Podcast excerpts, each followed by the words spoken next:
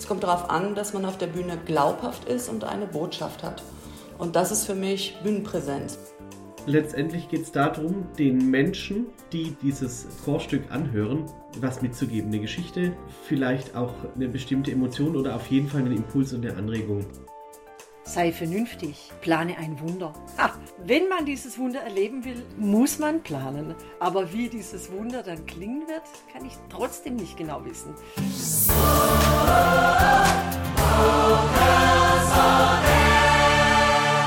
Hallo, ich bin Nick Stanitzke und das ist Vocals on Air, euer Podcast rund um die Vokalszene. Hier sprechen wir mit Menschen, die singen, die unterrichten und Konzerte planen über das, was sie alle bewegt. Für diese Staffel fällt heute der letzte Vorhang. Keine Sorge, danach geht es natürlich weiter mit einer neuen Staffel Vocals on Air. Aber heute starten wir quasi in den vierten und letzten Akt unserer Reihe über Bühnenpräsenz. Was uns in den letzten Folgen so bewegt hat, davon habt ihr ja gerade am Anfang schon ein kleines Potpourri zu hören bekommen. Die kompletten Folgen könnt ihr natürlich alle nochmal nachhören auf unserer Website www.vocalsonair.de. Aber wir wollen ja nicht nur zurückblicken jetzt. Deshalb Vorhang auf für die letzte Folge dieser Staffel. Ich spreche heute unter anderem mit meiner Kollegin Helene aus der Vocals on Air Redaktion darüber, wie man Bühnenpräsenz unterrichten und lernen kann. Denise und Fabian gewähren uns einen Einblick in ihren Alltag als Musical-DarstellerInnen. Und die Chor-Choreografin und Coachin Britta Adams erklärt mir den Unterschied zwischen Persönlichkeit im Alltag und Persönlichkeit auf der Bühne.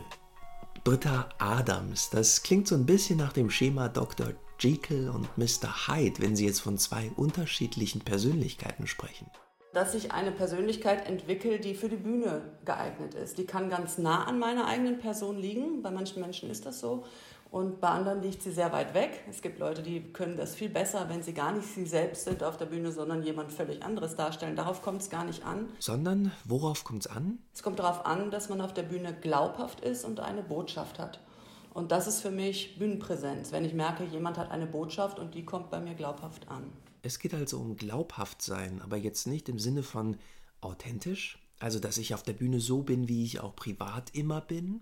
Die Chorsängerin und der Chorsänger stehen ja genauso auf der Bühne wie jeder andere Bühnendarsteller auch. Also ähm, und insofern spielen wir dort eine Rolle. Und es ist ein Missverständnis aus meiner Sicht zu glauben, dass man dort authentisch sein müsste, weil authentisch bedeutet ja immer mit meinen eigenen Werten im Einklang und mit mir und mit meinen Gefühlen, meinen Emotionen, dass ich, wie ich bin, jetzt hier bin.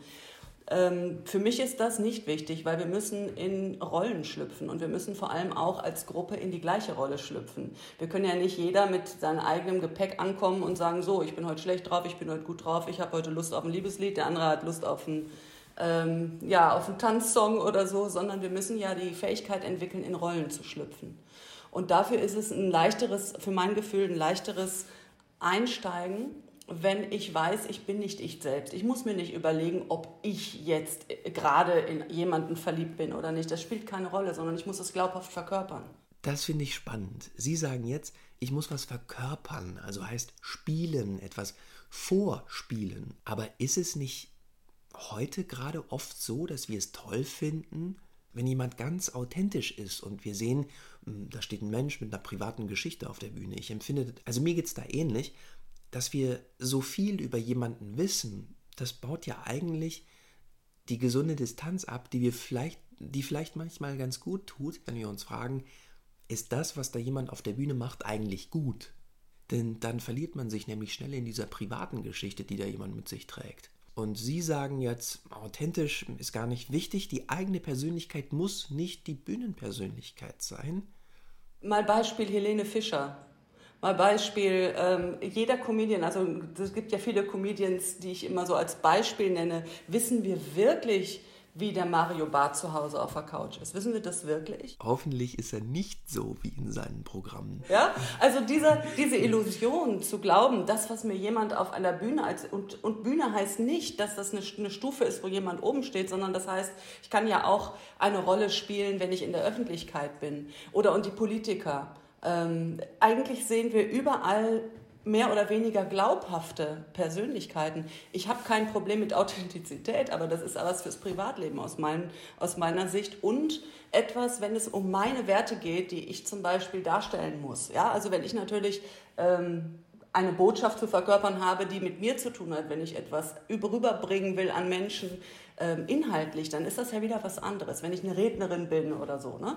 Aber wenn ich auf der Bühne bin und im Prinzip Schauspielerin bin, dann impliziert ja das Wort Schauspielen schon, ich spiele eine Schau. Ja? Und ich spiele nicht mich. Wir möchten auf der Bühne den Macbeth sehen und nicht den Schauspieler, der diesen, diese Person verkörpert.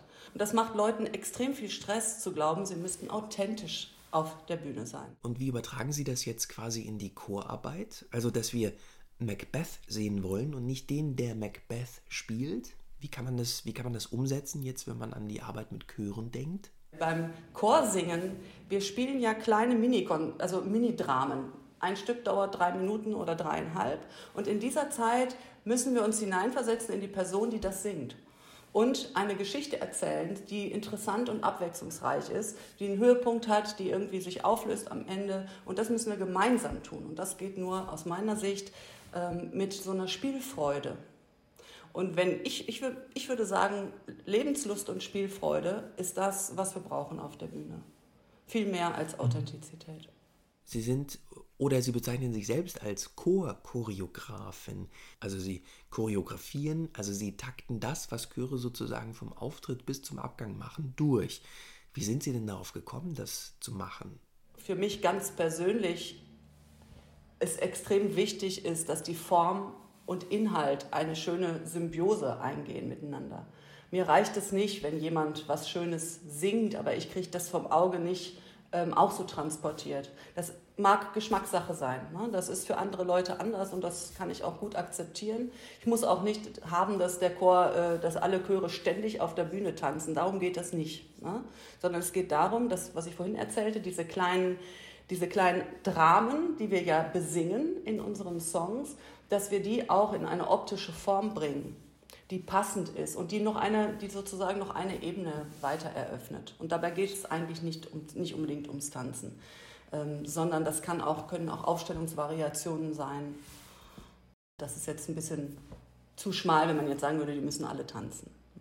Also die Menschen, die singen im Chor, haben oft von sich das Selbstverständnis, dass sie gar nicht großartig singen können und dass sie vor allem auch keine Bühnenkünstler sind, sondern das sind einfach Leute, die gehen einmal in der Woche zur Chorprobe und hin und wieder auf die Bühne vom Selbstverständnis.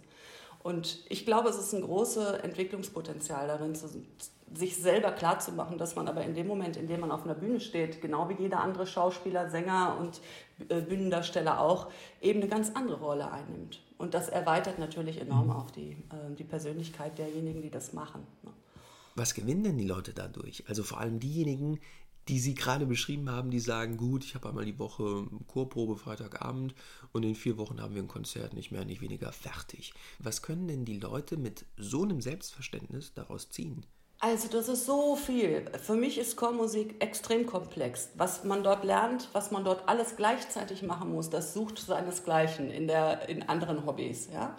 Ähm, wenn ich mich nur in Anführungszeichen auf dem Ball und mein, mein, äh, ich, mich, ich, der Ball und die Mitspieler befassen muss, dann ist das eine. Aber ich muss beim, beim Singen ähm, die ganze Wahrnehmung offen haben. Ich muss den Text kennen, ich muss alle Absprachen einhalten und vor allen Dingen muss ich einen Einklang bilden mit meinen, mit meinen Leuten, die um mich herum sind und mit der Chorleitung.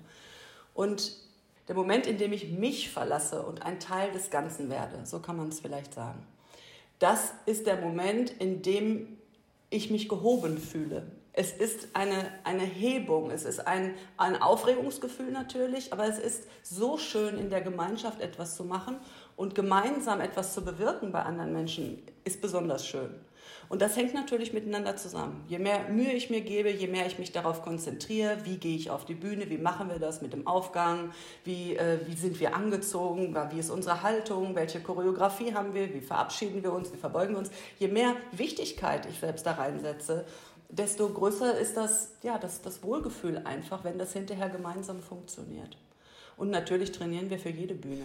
Zum Beispiel? Also auf wie viele Bühnen wir täglich stehen. Jedes Gespräch mit jemandem, der uns nicht sehr nahe steht, sondern etwas äh, höher gestellt, tiefer gestellt oder äh, sonst was ist, ja, ist ein Gespräch auf der Bühne. Ne? Und ich muss so oft auf der Bühne sprechen, da hilft einem das natürlich enorm. Und insbesondere hebt es, ich weiß nicht, wie ich das anders sagen soll, das Selbstbewusstsein wird größer, die Strahlkraft eines Menschen wird größer, das Charisma wird mehr. Also das ist einfach eine ganz, ähm, ein super Booster sozusagen für das Selbstbewusstsein.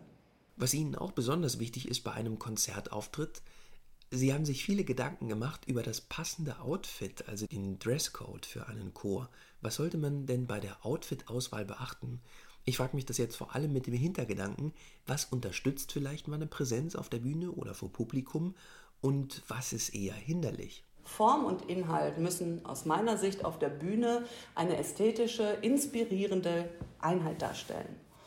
Es geht nicht in erster Linie darum, dass ich jetzt sage, alle Leute müssen was Gestreiftes anhaben. Darum geht es mir nicht, sondern mir geht es darum, in die Gruppen eine, ein Gefühl für, ähm, für Bühnenpräsenz zu bringen. Was bedeutet es, auf einer Bühne zu stehen und was bedeutet das dann für unsere Kleidung?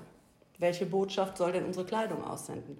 Alleine die Frage, wenn wir Nachwuchssängerinnen suchen oder Nachwuchssänger, sollten wir uns nicht nur modern präsentieren, sondern möglichst auch eine moderne Gruppe sein. Ja? Aber wenn wir uns in einem altmodischen Outfit, wenn wir uns so präsentieren wie seit 50 Jahren, ähm, wieso sollte ein junger Mensch auf die Idee kommen zu sagen, und da möchte ich mal mitsingen? Der sieht ja genau wie ich dass es nicht, geht nicht nur um den Schal und um die schwarze Kleidung, sondern es geht um dieses, ähm, um dieses Festgefahrene, um diese festgefahrenen Gruppenstrukturen, die wir darin erkennen. Und das ist nicht anziehend für niemanden, also jedenfalls nicht für junge Menschen. Und das ist nur ein Grund, ähm, warum es dringend auf den Prüfstand gehört, wie wir, wie wir uns anziehen. Und die meisten Gruppen verfallen in dieses, in dieses Persönliche, was mir gefällt, ich finde aber schön und da gibt es die Lösung nicht an dieser Stelle, weil nie finden 30, 40, 50 Leute das Gleiche schön. Und wie finden Sie dann eine Lösung? Also das ist ja auch so eine sensible Angelegenheit und Sie müssen ja dann auch als Schlichterin auftreten, stelle ich mir vor. Da müssen wir Gruppenprozesse mhm. durchlaufen. Wir müssen ähm, uns klar machen, was ist wichtig, was ist unwichtig, wer trifft welche Entscheidungen, wen dürfen wir nicht übergehen, an wen müssen wir denken. Ne, viele bilden dann so ein Kleidungsteam, da sind aber nur die Spargeltarzahne drin. Dann denken die sich was Schönes aus mit kurzen Röcken und weiß nicht was und dann bringen sie das in die Probe und dann schreien alle etwas korpulenteren. Aber das kann ich doch nicht ansehen. Ne? Also da sind so viele Konfliktpotenziale drin in dieser, in dieser Frage, dass es zu kurz gegriffen wäre, zu sagen, was soll ein Chor anziehen ne? sondern es geht um die Gruppenprozesse, die da alle mit eine Rolle spielen. Wenn wir jetzt mal das ganze Konfliktpotenzial ausklammern und uns mal die rein optische Komponente ansehen, Sie haben ja eben schon so schön gesagt, Form und Inhalt müssen aufeinander abgestimmt sein. Also was will ich erzählen und wie setze ich das dann um? Also was ist denn jetzt die richtige Form, das richtige Outfit? Also der erste Schritt ist immer, sich zu überlegen, welche drei Adjektive passen auf unseren, auf unseren Chor. Also wir müssen natürlich wissen, wie möchten wir wirken. Das ist eigentlich das, das A und O. Ich muss mir überlegen, welche Wirkung möchte ich haben. Wenn ich ein Foto, wenn ich eine Zeitung aufschlage, ein Foto von uns sehe, was soll der erste Eindruck von uns sein, von der Gruppe? Das kann zum Beispiel, viele sagen, das soll modern sein. Ne, das sagen viele, viele Gruppen. Was heißt denn modern? Ja, da kommen wir dann als nächstes zu. Also wir müssen erstmal sagen, mal, wir finden drei Worte. Modern, sportlich, inspirierend. So, das wäre vielleicht unsere, unsere Gruppe. Und da müssen wir alles, was wir an Kleidungskonzepten haben, daraufhin überprüfen. Ja, wirkt es sportlich, wirkt es modern, ist das inspirierend? So, und das sind im Prinzip die ganzen Fragen. Also wir müssen uns erst fragen, wie wir wirken wollen, finden drei Worte dazu. Und diese drei Worte müssen hinterher passen. Und da müssen wir halt ein paar Dinge jonglieren, ein bisschen was ausprobieren. Also wo Sie gerade sagen, modern, was bedeutet das denn? Also nichts höre ich häufiger als modern. Und das, die nächste Frage, die ich stelle, ist, was bedeutet denn modern für euch? Ähm, in meiner Sicht ist, würde modern bedeuten, dass wir uns wirklich an der Mode der Zeit orientieren.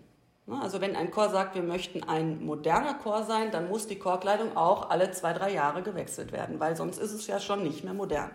Und das, was, jetzt auf, was wir jetzt anziehen müssen, muss sich an der Farbpalette von heute orientieren. Ne? Dafür würde ich dann zum Beispiel ähm, mir die, die, die, Modezeitschriften dann doch mal angucken, die ich, die ich mir sonst nicht angucke und gucken, was ist denn gerade, welche Farben, welche Formen sind gerade modern. Das ist die erste, erste Sache. Welches Farbkonzept können wir daraus entwickeln? Welche Formen sollen es sein? Und vor allem eben auch, wie soll die Balance zwischen einheitlich und individuell sein. Weil wenn wir vorhin, hatten wir gesagt, modern, sportlich, inspirierend. Inspirierend sollte also wahrscheinlich auch heißen, dass überall mal etwas Unterschiedliches aufpoppt. Dass wir also jetzt nicht alle in der gleichen ähm, Form erscheinen. Das wäre meine Herangehensweise. Das muss zusammenpassen und eine Einheit bilden und sowohl sich gut anfühlen für denjenigen, der auf der Bühne steht, als auch sehr glaubhaft sein für die, die Zuschauer. Es muss glaubhaft sein für die ZuschauerInnen, sagt die Chorchoreografin und Coachin Britta Adams. Also, das Publikum entscheidet letztendlich, ist das glaubhaft, was auf der Bühne passiert oder stimmt da was nicht. Täglich dem Publikum ausgesetzt, wenn man das so sagen kann, sind Julie und Fabian. Siebenmal die Woche sind ungefähr 2000 Augenpaare nur auf sie geheftet. Julie und Fabian sind Musical-Darsteller. Beide sind derzeit in Stuttgart engagiert Julie spielt in Team Aladdin und Fabian spielt in Team Tanz der Vampire. Ich habe mich mit den beiden zu einer kleinen Videokonferenz verabredet, die wir aufgezeichnet haben. Ja, ich würde sagen, wir fangen am besten mal kurz so an, dass ihr euch beide vorstellt. Mir ist egal, wer loslegt. Ladies first. Ah, Dankeschön. Ähm, mein Name ist Julie Denise Yango Gabel, äh, klingt komplizierter als es ist, geboren und aufgewachsen in Berlin, lebe jetzt aber bereits seit acht Jahren in Stuttgart und äh, bin Musicaldarstellerin und spiele zurzeit bei Aladdin. Danke, Julie. ja, moin, ich bin der Fabian Kaiser. Ich komme aus Hamburg und bin momentan in Stuttgart, weil ich als Musicaldarsteller im Musical Tanz der Vampire spiele und ich bin dort ein Cross-Swing, was so viel bedeutet, ich bin ein Springer für alle männlichen Ensemble-Leute und kann unterschiedliche Parts, je nachdem, ob jemand krank ist oder im Urlaub ist und dann springe ich ein. Wäre jetzt schon meine nächste Frage gewesen, denn ich habe ja natürlich oh nein, mal gegoogelt, in welcher Funktion seid ihr da eigentlich. Okay, ich, ich, ich äh, fange jetzt aber nochmal mit Julie an. Bei dir steht, du bist als Swing und Cover Attendant bei Aladdin. Also Swing habe ich tatsächlich schon mal gehört im Zusammenhang mit Musical Long Run Produktionen, aber Cover Attendant echt nicht. Kannst du noch mal beides ja, erklären das, oder ja, klar. worin unterscheidet sich das? Also Swing ist sozusagen, ähm, es kommt immer auf die Stücke drauf an. Bei uns bei Aladdin gibt es Swing-Parts. Ähm, das sind zum Beispiel, ich swinge die Frauen, weil ich eine Frau bin. Und ich cover aber auch die Mädels, die so ein bisschen kleine ähm, einzelne Stimmen haben, kleine Texte haben und auch die Wahrsagerin, die auch so eine kleine Nebenrolle darstellt. Deswegen wird es so ein bisschen aufgesplittet. Und ähm, bei dir, Fabian, heißt es nur? Bei mir heißt es tatsächlich, Crosswing heißt bei uns in der Show, wir haben ein Tanzensemble und ein Gesangsensemble. Das heißt, das Gesangsensemble ist eher dafür da, um zu singen. Die tanzen natürlich auch, aber nicht so schwere Sachen wie die Tänzer. Und die Tänzer tanzen viel, müssen aber trotzdem dazu singen, aber die müssen jetzt nicht die schweren hohen Töne singen zum Beispiel, sondern die müssen dann meistens Melodie oder sowas singen. Und Cross-Swings sind wir Swings, so wie Julian Swing ist, die beides können. Klingt nach einer sehr schwierigen Aufgabe. Sagen wir mal so, es ist auf jeden Fall sehr, sehr viel, was man lernen muss am Anfang, was man sich mhm. in den Kopf schaffen muss.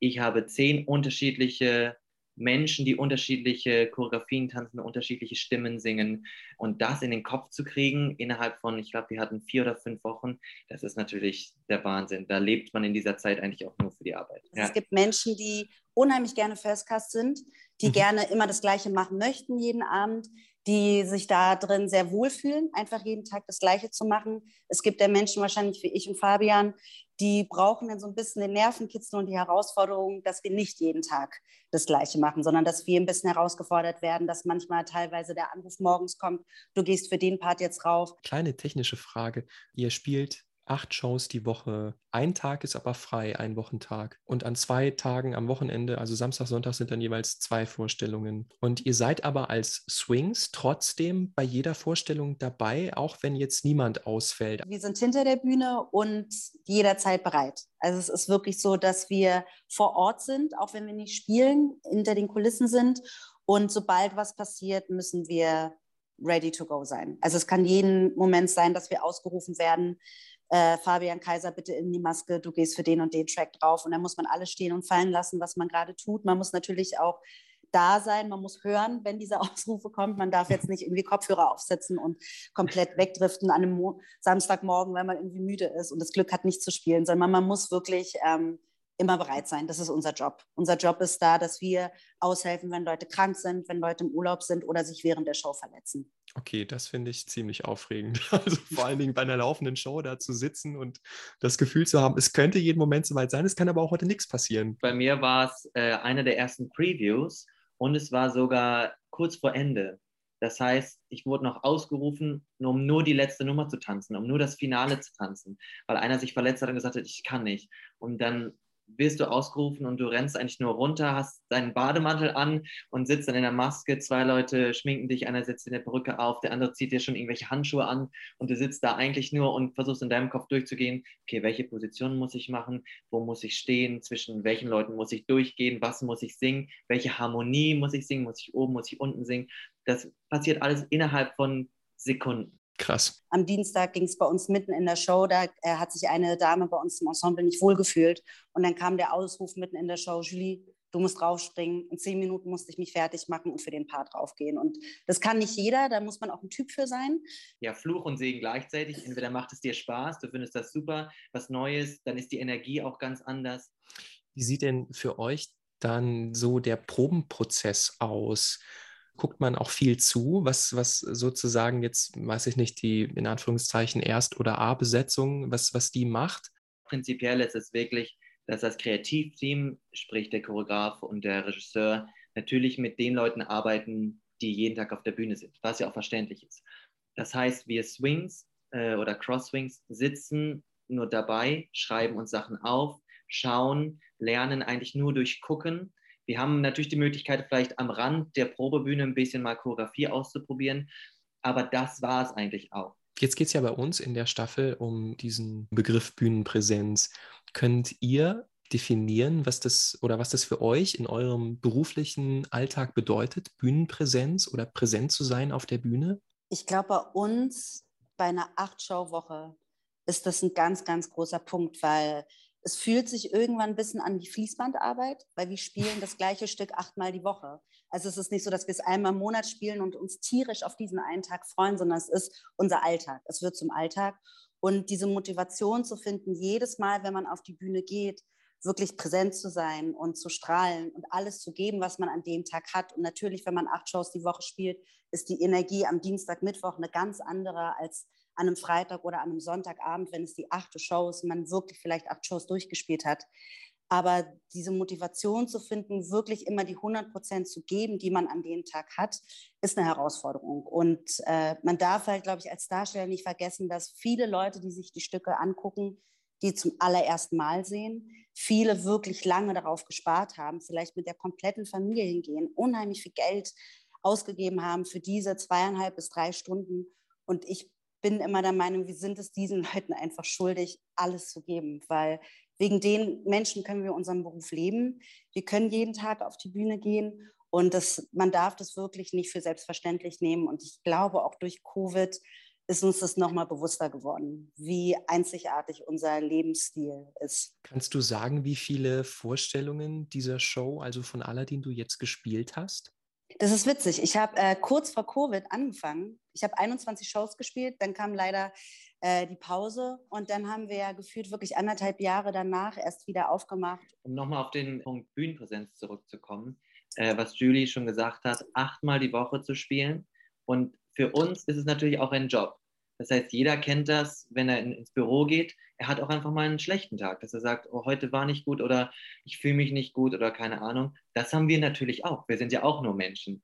Und ähm, dann die Professionalität zu haben und wie Julie auch sagt, den Respekt gegenüber den, den Zuschauern zu haben, zu sagen, ich lasse mir das nicht anmerken, ist für mich auch ein Teil von Bühnenpräsenz, dass du auf der Bühne den Leuten nicht zeigst, dass es dir heute vielleicht nicht so gut geht oder dass du irgendwie dein Kopf ganz woanders ist. Du musst trotzdem immer 100% da sein. Bühnenpräsenz ist für mich auch viel Gesicht, weil man kann auf der Bühne stehen, alle Leute können einen sehen. Aber wenn man innerlich was anderes denkt, habe ich das auch das Gefühl, dass dein Gesicht was ganz anderes ausstrahlt. Und wenn die Augen und Gesicht äh, nicht da sind, dann können die Leute noch so viel zahlen, wie sie wollen, dann kriegen sie nicht das, was sie verdienen. Und wenn ihr mal merkt, es ist jetzt der Fall irgendwie, ich habe heute mal nicht so einen guten Tag, wie holt ihr euch raus aus dieser Stimmung, wenn ihr sagt, das gibt es jetzt für mich nicht? Die Leute haben bezahlt, also sollen sie auch bitte das, das volle Paket kriegen, für das sie bezahlt haben. Aber ich stelle mir das auch schwierig vor. Also das hat ja viel auch äh, mit der inneren Einstellung einfach zu tun. Also ich kann ja trotzdem motorisch meine Choreografien abspulen und das, das technisch sozusagen alles perfekt ausführen, aber mit meinen Gedanken trotzdem woanders sein. Aber wie, wie gelingt es euch vielleicht, oder vielleicht gelingt es euch auch manchmal nicht, dass ihr wirklich auch mit dem Kopf auf der Bühne seid? Also ich glaube, ganz wichtig ist auf jeden Fall zu wissen, sobald man ins Theater geht, dass das eine ganz andere Welt ist, seine private Sachen draußen lassen. Man geht rein und ist professionell und macht seine Arbeit. Bei mir persönlich sind es tatsächlich die Kollegen, die einen da so ein bisschen Energie geben. Die merken natürlich auch, hey, dir geht's nicht gut, was ist denn los? Und ich habe das Gefühl, so eine halbe Stunde vor Showbeginn, wenn alle sich fertig machen, Make-up, ins Kostüm gehen und man weiß, gleich geht's los, dann ist das eine ganz bestimmte Stimmung. Ich kann das gar nicht in Worte fassen, aber ich habe das Gefühl, so eine positive Energie, so eine Wärme geht durch das ganze Ensemble, dass du das Gefühl hast, okay, jetzt geht die Show los, da sind Leute, die fangen mich auf, wenn irgendwas ist.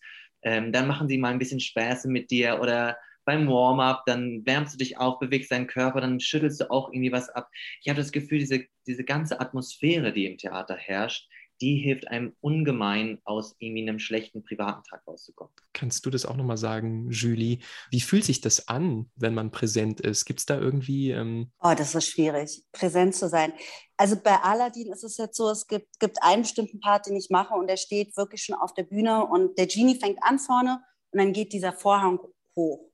Und ich sehe praktisch, wie dieser Vorhang hochgeht und wie irgendwie die Menschen da sitzen und das Licht reinkommt. Und es ist so ein Moment von gesehen werden. Also gesehen zu werden, weil man hat oft das Gefühl, wenn man natürlich so auf den Straßen ist, alles ist ja anonym, gerade in so Großstädten. Ne? Es sind viele Menschen da, aber man wird nicht gesehen. Man, alles verschwimmt so. Und ich finde, auf der Bühne wird jeder gesehen. Jeder hat den Moment, wo er, wo er strahlen kann, wo er zeigen kann, wer er ist, was er ist, wie gut er ist in dem, was er tut. Und es ist auch diese Aufregung, ähm, weil man gibt natürlich immer ein bisschen mehr, besonders wenn man gesehen wird. Ich weiß nicht, vielleicht kennen das Leute ein bisschen, wenn die irgendwie im Fitnessstudio sind, dass wenn man alleine ist, sportelt man so vor sich rum. Aber sobald jemand in der Nähe ist und man könnte ja gesehen werden, gibt man dann doch irgendwie ein bisschen mehr Gas. Und das ist so das Gefühl, was ich auf der Bühne habe. Also, dass ich natürlich noch mal mehr gebe, wenn ich gesehen werde. Und es ist immer diese Aufregung. Und für mich auch, weil ich weiß, als ich das erste Mal im Musical war, hatte ich auch einen Menschen, den ich gesehen habe und habe gedacht, wow, wenn ich groß bin, möchte ich das auch machen. Und es war dieser eine Mensch, der mich so inspiriert hat. Und ich hoffe auch, dass diese Bühnenpräsenz, die ich ausstrahle, selbst wenn ich müde bin, vielleicht irgendein Kind, gerade bei diesen Disney-Shows sind natürlich unheimlich viele Kinder sind drin, gebe ich mir besonders für Mühe, weil ich immer hoffe, vielleicht sitzt ein Kind da drin, was mich sieht und zu seinen Eltern sagt, Mama, Papa, das, was sie macht, das möchte ich auch mal machen. Und das hilft immer so ein bisschen, ähm, die Motivation wiederzufinden. Also das, das Publikum spielt auch eine ganz entscheidende Rolle bei dem, was ihr sendet und was die wiederum empfangen und vielleicht dann euch auch wieder zurückgeben können. Jetzt weiß ich nicht, wie, wie sind in Stuttgart die Regeln? Sitzen die Leute mit Maske auf ihren Sitzen oder ja, also die, ihr seht die Gesichter nicht. Also das stelle ich mir zum Beispiel schwierig vor, wenn ich jetzt irgendwie auf der Bühne stehe und reiße einen Witz und ich sehe einfach niemanden, der lacht. Das ist doch, das ist doch furchtbar, oder nicht? Nein, wir sehen generell selten die Leute wegen den Scheinwerfern. Mhm. Man hat manchmal Glück, dass man so die ersten drei, vier Reihen sieht, die Gesichter erkennen kann. Ähm, aber letztendlich guckt man ja eigentlich selten ins Publikum und schaut, na, hat der Witz funktioniert? So, entweder hört man eine Reaktion, dass die Leute lachen, aber ich habe manchmal das Gefühl, dass man es auch spürt. Also mhm. manchmal kommen wir auch runter von der Szene und sagen, das Publikum heute ist irgendwie noch nicht irgendwie ganz wach oder so, ähm, weil man nicht die Energie von den Leuten spürt ich fand es auch erschreckend, wie normal das war. Also wir haben auch gesagt in den Proben, so, oh, wie wird es sein, wenn ein Publikum drin sitzt? Jetzt sind wir ja bei 2G plus, das heißt äh, getestet und, äh, nee, ge, geimpft und genesen plus Test und nur 50 Prozent Auslastung. Also wir tun wirklich alles, damit es safe ist. Und wir hatten wirklich Angst, dass sich das einfach komisch anfühlt, wenn man ins Publikum dann vielleicht doch mal guckt und die Leute sitzen da mit Masken und man sieht letztendlich nur die Augen Aber es war doch erschreckend, wie normal das schon war. Mhm. Weil dieses, dieses Bild ist jetzt einfach unsere neue Realität und das haben wir ja die letzten anderthalb Jahre gelebt. Deswegen so komisch ist es gar nicht. Das stimmt. Also Gerade beim Applaus sieht man das ja, die Leute. Und ähm, die ersten zwei, drei Shows, man war einfach überwältigt davon.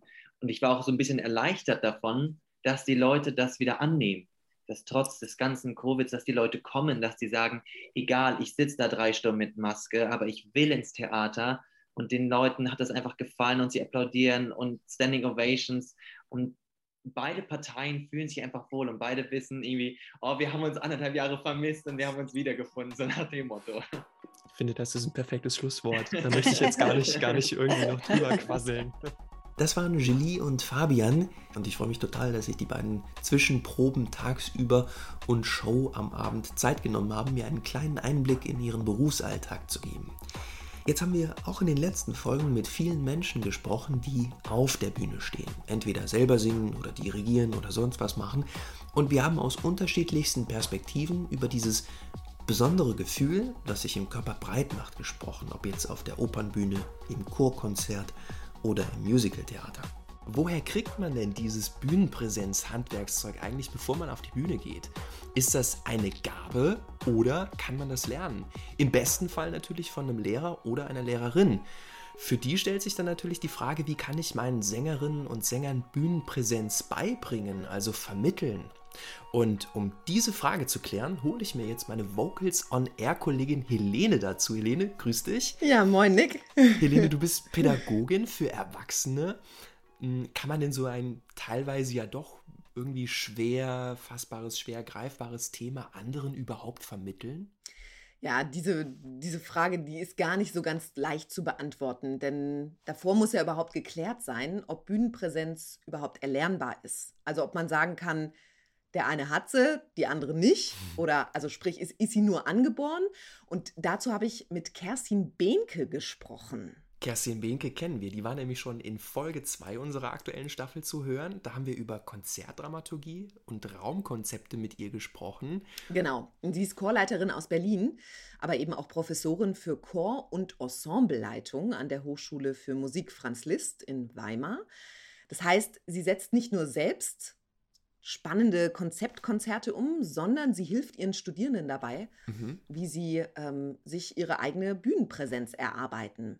Und die ist da eigentlich ganz optimistisch, dass das wirklich jede und jeder lernen kann. Ich glaube, es gibt Begabung, die es ja in allen Bereichen gibt, aber ich denke, man kann sie lernen. Und zwar wenn man das nochmal so ganz klar auseinander nimmt, glaube ich, beginnt Bühnenpräsenz tatsächlich bei sich selbst und bei dem Gefühl einer Sicherheit an der Stelle, wo ich bin. Eine Sicherheit in mir selbst, ein Präsentsein, ein bei mir sein, was erstmal so klingt, als sei das ein Gegensatz zu einer Bühnenpräsenz, die so nach außen gerichtet ist.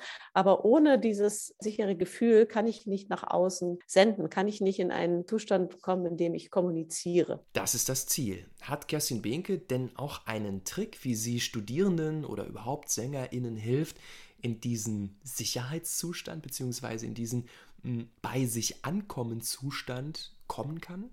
Ja, das macht sie spannenderweise in Workshops und zwar zusammen mit einem Körpertherapeuten. Denn die eigene Körperwahrnehmung, sagt sie, ist ein Schlüssel zum Ziel. Im Körper sind nämlich all unsere Erfahrungen gesammelt. Und wenn wir es schaffen, unsere Wahrnehmung zu sensibilisieren, sind wir da an der Stelle auf jeden Fall schon mal ein gutes Stück weiter. Das ist natürlich am Ende trotzdem ein individueller Prozess, der kann unterstützt werden durch so ganz klassische Methoden wie zum Beispiel Yoga oder Meditation. Für Kerstin Behnke ist es aber das A und O, diese Methoden, also diese klassischen Methoden mit musikalischen Übungstechniken zu verschmelzen. Zum Beispiel, wenn ich jetzt mit meinen Studierenden diese Feinheiten, die ich im Dirigat zeigen muss, die, die einfach weit über das hinausgehen, wie man eine Taktfigur schlägt, die kann ich nur, wenn ich wirklich sehr sensibel mit meinen Händen umgehe. Da kann ich aber nicht mehr sagen, jetzt beweg mal deinen kleinen Finger ein bisschen weiter nach oben, dann sieht es ein bisschen anders aus. Das funktioniert einfach nicht mehr in dieser Feinheit. Und wenn ich jetzt so eine Übung nehme, zum Beispiel ist, dass man sich hinstellt und mal vorstellt, man hat in seiner Hand ein Auge. Man steht mit geschlossenen Augen da und man hat jetzt dieses Auge in der Hand und bewegt die Hand und schaut mit der Hand im Raum rum, kann ja ganz andere Perspektiven sehen als mit seinen eigenen Augen. Und macht das wirklich eine Weile und nimmt die Hand dann wieder zurück und dirigiert danach dann ist bei allen, die das vorher gemacht haben, plötzlich eine viel größere Sensibilität in den Händen. Und es passieren ganz viele Kleinigkeiten, die sehr viel Bedeutung übermitteln und sehr viel mehr Bedeutung, als sie das vorher getan haben. Ja, ganz wichtig ist gerade der Aspekt, den Frau Behnke gesagt hat, dass diese Übungen eine ganze Weile gemacht werden müssen, um überhaupt einen Effekt zu erzielen. Im besten Fall können solche Methoden in den Alltag integriert werden. Dann geht es irgendwann wie von allein. Einfach ganz selbst, selbstverständlich. Ne? So, das ist das, ja, das wäre das Beste. Mhm. Also wenn, wenn ich es schaffe, dass ich ganz bei mir bin und mich sicher fühle, kann man dann sagen, dass ich auf der Bühne präsent bin? Ja, auch hier, Nick, ist es nur ein Teil. Kerstin Behnke, die unterteilt Bühnenpräsenz in so ganz unterschiedliche Schritte oder Ebenen. Also, es beginnt bei dir selbst, aber mindestens eine genauso wichtige Rolle spielt natürlich deine eigene Haltung zur Musik. Inwieweit kannst du dich auf das Werk einlassen? Das hängt natürlich auch sehr stark davon ab, wie technisch und interpretatorisch du da sicher bist. Dann als nächsten Schritt kommt die Verbindung mit den Mitmusizierenden und die Frage, wie kannst du den anderen als Teil deines eigenen Musizierens wahrnehmen? Dann natürlich auch noch die Kommunikation mit dem Dirigenten oder mit der Dirigentin. Also da vielleicht dann eher das Thema, welche Signale sendet dieser oder diese an mich?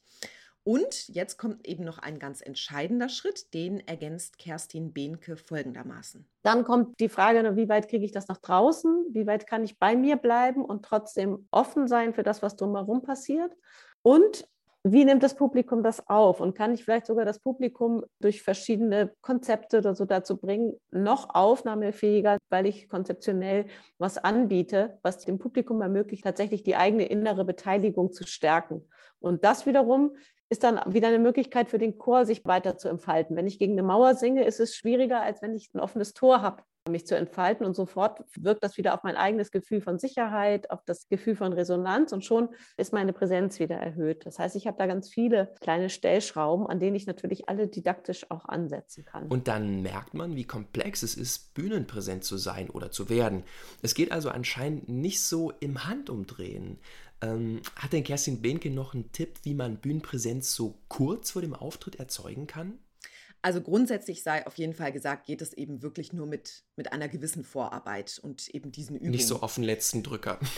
Ist, ist schwierig, aber genau, es, also tatsächlich dieses eine Beispiel, das gibt's. Ähm, man schafft es zumindest vielleicht als Dirigent oder Dirigentin, seine Musizierenden zu fokussi fokussieren, kurz vorm Auftritt zum Beispiel. Ich mache das dann gerne mit so einem Rückblick. Ich finde es halt bei diesen Konzerten immer so schön. Das fängt immer an und keiner weiß, wo es hingeht, kennt die Stücke nicht. Und dann kommen so Meilensteine, die rufe ich gerne vor einem Konzert nochmal so auf und führe das dann so zusammen zu diesem Moment, wo man jetzt auf die Bühne gemeinsam geht.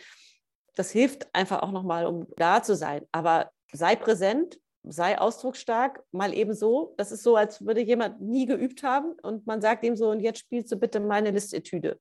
Funktioniert ja auch nicht. Also grundsätzlich kann man sagen, Bühnenpräsenz erlernt man nicht so einfach. Es reicht nicht, einfach mal ein Buch zu lesen oder den Kopf auf der Bühne irgendwie so ein bisschen stärker zu drehen.